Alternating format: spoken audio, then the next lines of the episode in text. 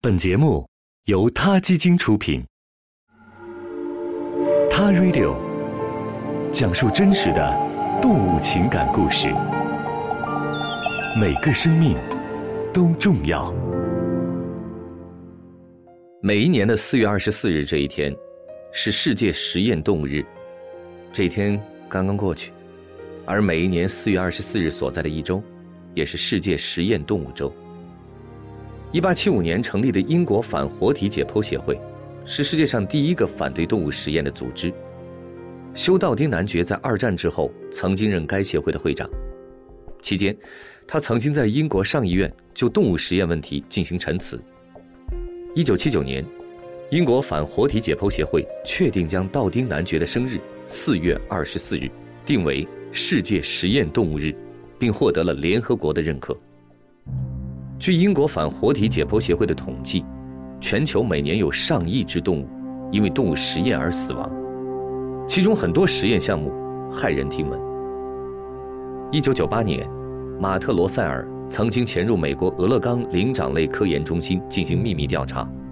此前，关于这家科研中心违反美国联邦动物福利法的传言已经存在了很长时间。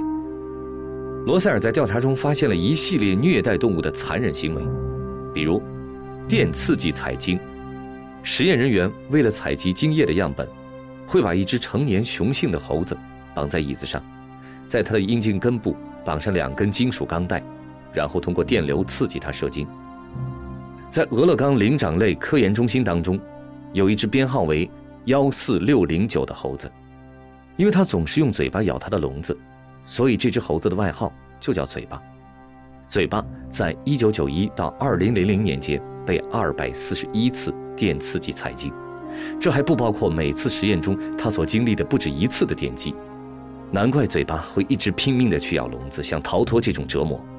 最后，罗塞尔的调查终止了这种残忍的行为。二零一零年，英国反活体解剖协会的成员在另一个叫做维克汉姆的实验室卧底了八个月。秘密拍摄了实验室内部的工作情况，再次向世人揭发了数以千计的实验动物遭到违法以及残忍虐待的行为。实验当中，上百只兔子被拿来测试抗生素、血液过滤器的副作用。首先，研究人员会把兔子关在箱子里，只把兔子的头部露在外面。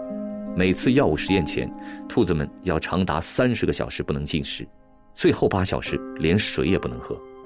然后，研究人员会在兔子的耳朵里注射药物，药物会通过耳朵的静脉进入兔子的身体，导致兔子们耳朵受损、眼睛突出、流泪不止。有时工作人员还会把温度计插进兔子的直肠，兔子们就会痛苦地乱踢，一连好几个小时。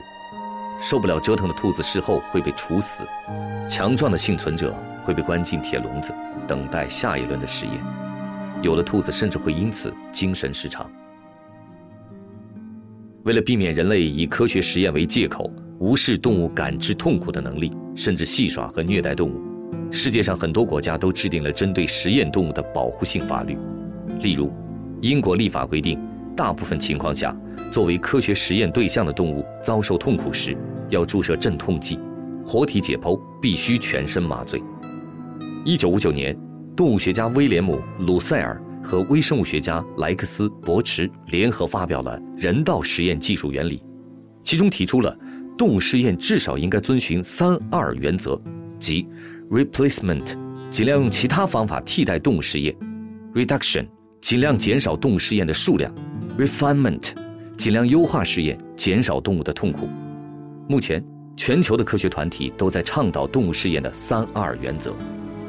事实上，不少从事动物实验的工作人员都在以某种方式表达对实验动物的尊重和感谢，